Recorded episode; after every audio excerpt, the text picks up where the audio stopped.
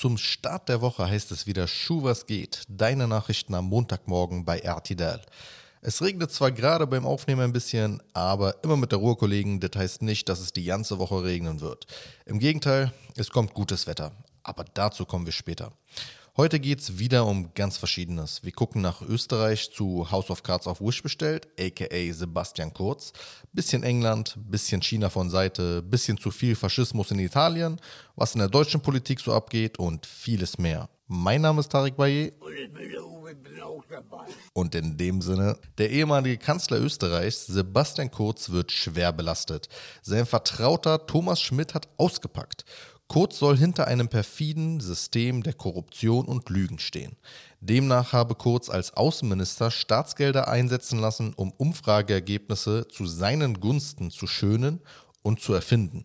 Sein Plan sei es gewesen, es öffentlich so wirken zu lassen, als würde man ihn als den einen großen Mann sehen, der die Lösung für alles ist. Sebastian Kurz wurde danach tatsächlich auch Kanzler und er ging eine Koalition mit der rechtsextremen FPÖ ein. Fun Fact: Nach dem Vorbild Team Kurz benannte Jürgen Todenhöfer übrigens seine Partei Team Todenhöfer nach sich selbst. Unter Kurz blühte Islamfeindlichkeit in Österreich nochmal so richtig auf. Der renommierte Forscher Farid Hafiz bekam das zu spüren. Er ist der wahrscheinlich gefragteste Forscher zu Islamophobie in Europa und wurde 2020 Opfer einer sehr bekannten Razzia, und zwar der Razzia unter dem äh, Namen Operation Luxor. Er gewann übrigens im Nachhinein bislang jedes Gerichtsverfahren dagegen. Verantwortlich für die Razzia ist der ehemalige Innenminister Österreichs unter Kurz, Karl Nehammer. Heute ist er Kurz Nachfolger und Kanzler Österreichs. Wallah, was ist das für ein Land? Apropos komische Länder, Liz Truss ist als Premierministerin des Vereinigten Königreichs zurückgetreten, nach gerade einmal 45 Tagen. Sie war der Krise nicht gewachsen und hatte keinen Rückhalt in der Bevölkerung. Und das ist rechnerisch auch nachzuvollziehen. Ihre Partei, die Conservatives, liegen in Umfragen bei 21 Prozent. Die Sozialdemokraten von der Labour-Partei erhalten seit Wochen in Umfragen rund 50 Prozent. Dass Truss Premierministerin wurde, nur weil Johnson zurücktrat, sehen wenig ein.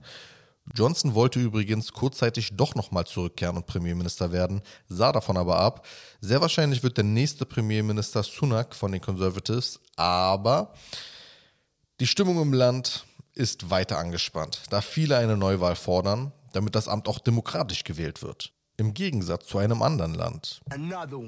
In China hingegen läuft alles nämlich anders und zwar so, wie der Präsident es will. Xi Jinping trat nun offiziell seine dritte Amtszeit an.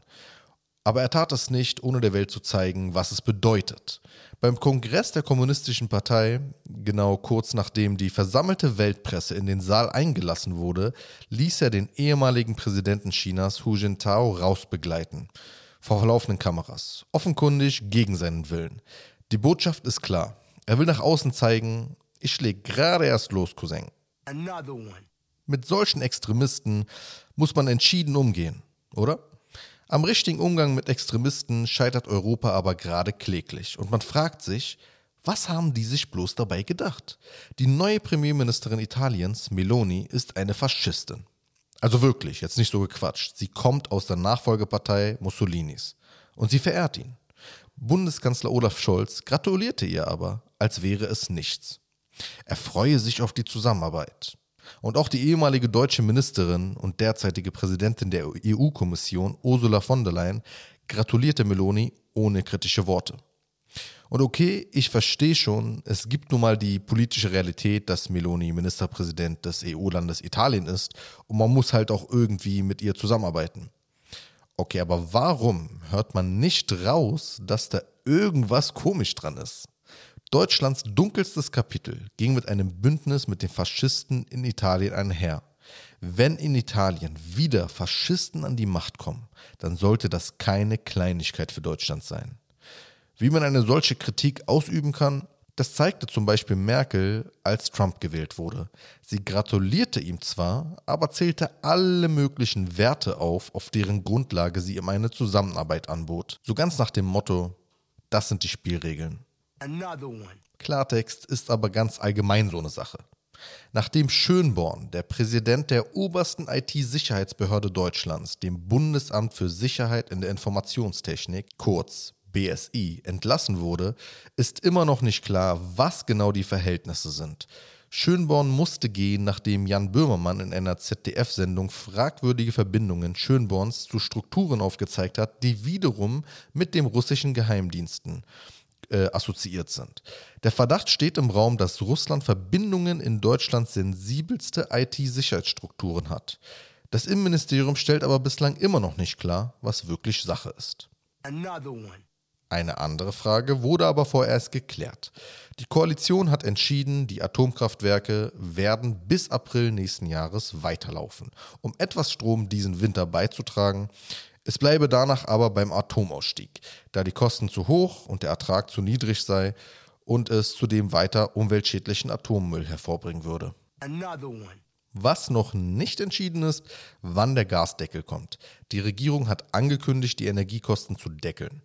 Das ist aber organisatorisch gar nicht so einfach. Die ersten Termine, die in Medien rumkursierten, wann das alles losgehen soll, sprechen vom nächsten Jahr, also Anfang nächsten Jahres. Daran wurde Kritik laut, da vor allem nun im Winter die Preise enorm sein würden. Ich gehe davon aus, dass wir im Dezember wahrscheinlich noch den Start des Deckels erleben werden. Also inshallah. Aber nochmal zwei enttäuschende Nachrichten aus der deutschen Regionalpolitik. In Tübingen, in Baden-Württemberg, hat Boris Palmer erneut die Wahl zum Oberbürgermeister gewonnen. Letztes Jahr wollten die Grünen ihn noch aus der Partei schmeißen, da er als ziemlich populistischer Rassist auffiel.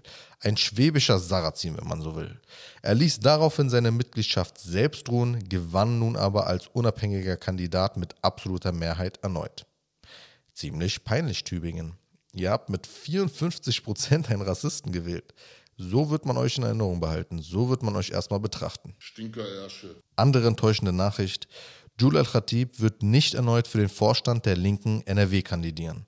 Der Palästinenser war seit einigen Monaten Vorsitzender der Linken in NRW, aber verkündete nun als Teil von 13 anderen Vorstandsmitgliedern enttäuscht von der Partei zu sein. Er war ein Lichtblick, mit Leuten wie ihm hätten die Linken wieder von der 5%-Hürde träumen können. Schade drum für die Partei. Da muss aufgearbeitet werden, wie so etwas passieren konnte. Cannabis wird legalisiert, also teilweise.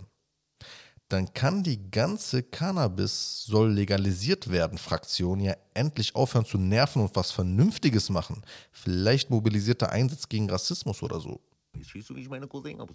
Another one. Ein Skandal, der außerhalb der Pressebubble vielleicht an vielen vorbeigegangen ist.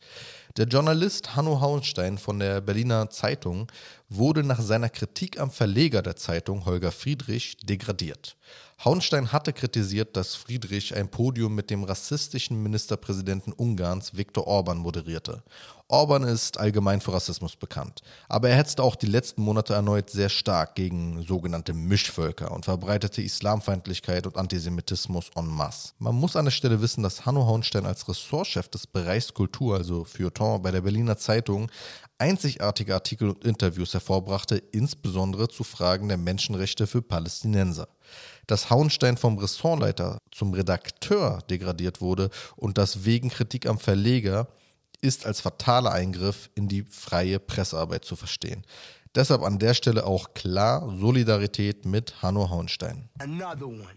In Palästina gab es unterdessen einen Generalstreik, nachdem im Westjordanland innerhalb der letzten drei Wochen 20 Palästinenser getötet wurden. Aufsehen erregte Hagar Grafen, eine 70-jährige jüdische Frau, die von radikalen zionistischen Siedlern brutal zusammengeschlagen wurde, weil sie Palästinensern auf deren eigenen Olivenplantagen bei der Ernte half. Und wenn ich sage Aufsehen erregte, dann meine ich damit, dass das in deutschen Medienhäusern und Parteien niemanden juckt. Es ist einfach kein Thema gewesen. Manchen ist der Schutz jüdischen Lebens offenbar nicht so wichtig.